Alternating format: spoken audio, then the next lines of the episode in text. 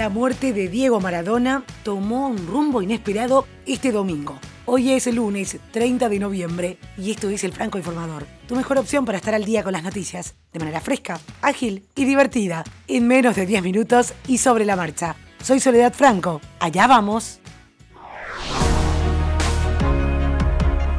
La muerte del ídolo Diego Armando Maradona tomó un inesperado rumbo el domingo luego de que la casa y el consultorio del doctor Leopoldo Luque, el médico del crack, fueran allanados a pedido de la Fiscalía que investiga un presunto homicidio culposo y acaso mala praxis en el tratamiento y los cuidados del 10. Según informó el portal Infobae, el juez de garantías de San Isidro, Orlando Díaz, ordenó las actuaciones judiciales por medio del equipo de fiscales que investiga las condiciones en las que murió el astro argentino. De este modo, el caso toma un giro radical, ya que la autopsia no había revelado una mala praxis, pero los fiscales avanzan ahora sobre la posibilidad de negligencia médica o impericia, con Luque como principal sospechoso. El neurocirujano Leopoldo Luque dijo no ser responsable de la muerte del ex astro del fútbol Diego Armando Maradona, luego que la justicia allanara su domicilio y el consultorio. La justicia argentina, por su parte, ordena estos allanamientos tras tomar declaraciones a familiares del exfutbolista.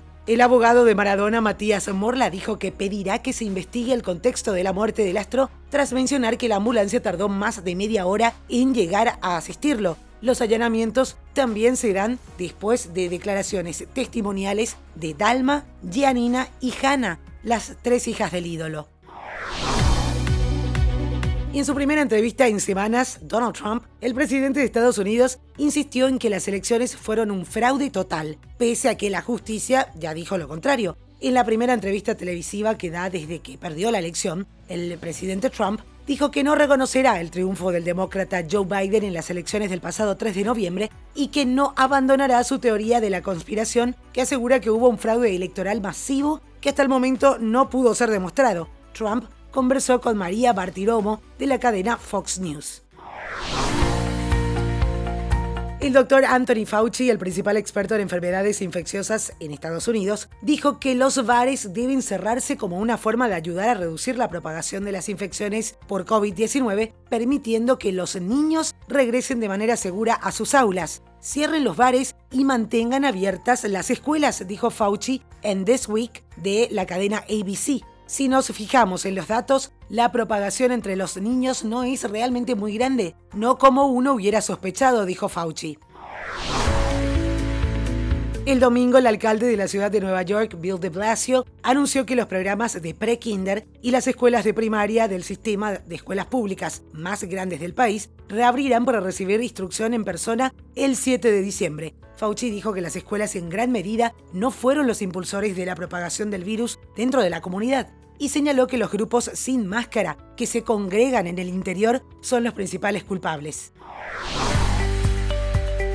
En Inglaterra, mientras tanto, Boris Johnson encara la semana decisiva para cerrar el acuerdo comercial con la Unión Europea en plena rebelión interna contra sus medidas anti-COVID. Barnier, jefe negociador de Bruselas, pidió que desencalle el pacto personalmente.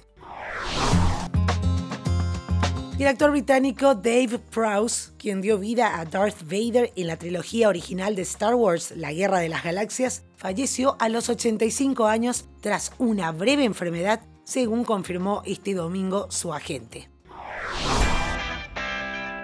Quiero hacer una pequeña pausa para decirte que este podcast es producido por La Podcastera. Desde ahí pueden ayudarte a crear tu propio podcast si además de escucharlos, querés que te escuchen, si tenés algo importante que comunicar, si sos experto o experta en tu área, podés tener tu podcast y transmitir tus conocimientos, vender tus productos o servicios al mundo entero. Podés contactar a lapodcastera.gmail.com en todas las redes sociales también y solicitar una asesoría gratuita por ser oyente del Franco Informador. Dicho esto, seguimos. Disney tuvo un lindo gesto con el tristemente desaparecido actor Chadwick Boseman por el día de su cumpleaños. Por eso utilizó su plataforma de contenidos bajo demanda, Disney Plus, con unas imágenes que ahora pueden disfrutar todos los abonados al servicio. En la intro de la película Black Panther, todas las imágenes que se van sucediendo muestran al actor, sin excepción, rindiendo así un bonito homenaje a su trabajo. Mike Tyson está de vuelta. A los 54 años volvió a subir a un cuadrilátero para una atractiva exhibición ante Roy Jones Jr. y dejó claro que el paso del tiempo no le quitó su gran nivel.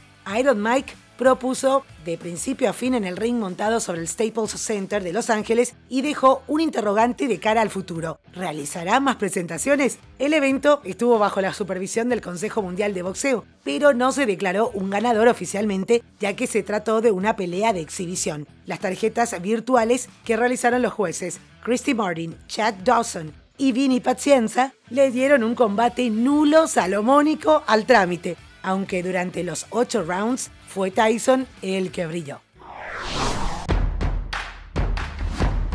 Lewis Hamilton se quedó con el Gran Premio de Bahrein. El británico firmó su undécima victoria de la temporada y la número 95 de su trayectoria deportiva. La segunda colocación quedó para Max Verstappen, mientras que en la tercera terminó Alexander Albon. Fue una accidentada carrera, ya que Romain Grosjean sufrió un grave accidente al comenzar la carrera. Su auto se incendió por completo y a estas alturas el piloto se encuentra fuera de peligro.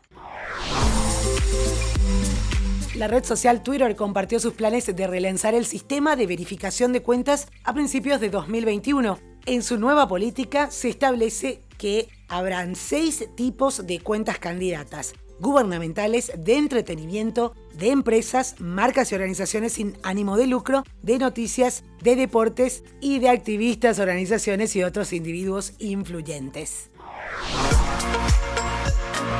Desde hace prácticamente un lustro, la Agencia Espacial Europea ha estado trabajando en proyectos para limpiar el espacio. Satélites y diferentes artefactos, que ya están en desuso, se vienen acumulando durante las últimas seis décadas en la órbita de la Tierra. Dicen es momento de deshacerse de ello. Por eso la ESA firmó su primer contrato para quitar de órbita un antiguo objeto y le va a costar 86 millones de euros. Según anunció la propia agencia, el pasado 26 de noviembre firmó el contrato con ClearSpace. La misión a cumplir por la empresa ClearSpace es eliminar un objeto específico que se encuentra en órbita pero ya no está operativo y por lo tanto clasificado como basura espacial.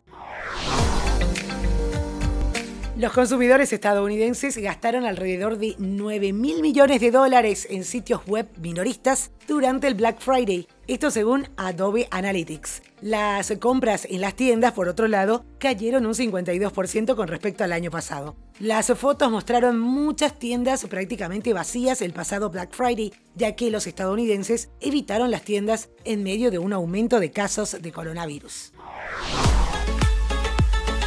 Y muchas cosas pasaron desde que hace más de un año Facebook, en asociación con otras compañías, presentaba Libra. La idea inicial fue crear una criptomoneda al estilo Bitcoin, aunque los cambios de abril de este año se parecen más a PayPal que a Bitcoin. Ahora un nuevo informe asegura que llegará finalmente al mercado este próximo mes de enero. Y nos vamos con la música de Liam Gallagher, quien compartió su nuevo sencillo titulado All You're Dreaming Of, tema que escribió junto al co-guionista Simon Aldred y ya está disponible en todas las plataformas digitales. Esto es todo por hoy, ya estás al día con las noticias. Te agradezco por hacer del Franco Informador parte de tu rutina diaria de información. Te espero nuevamente mañana a primera hora.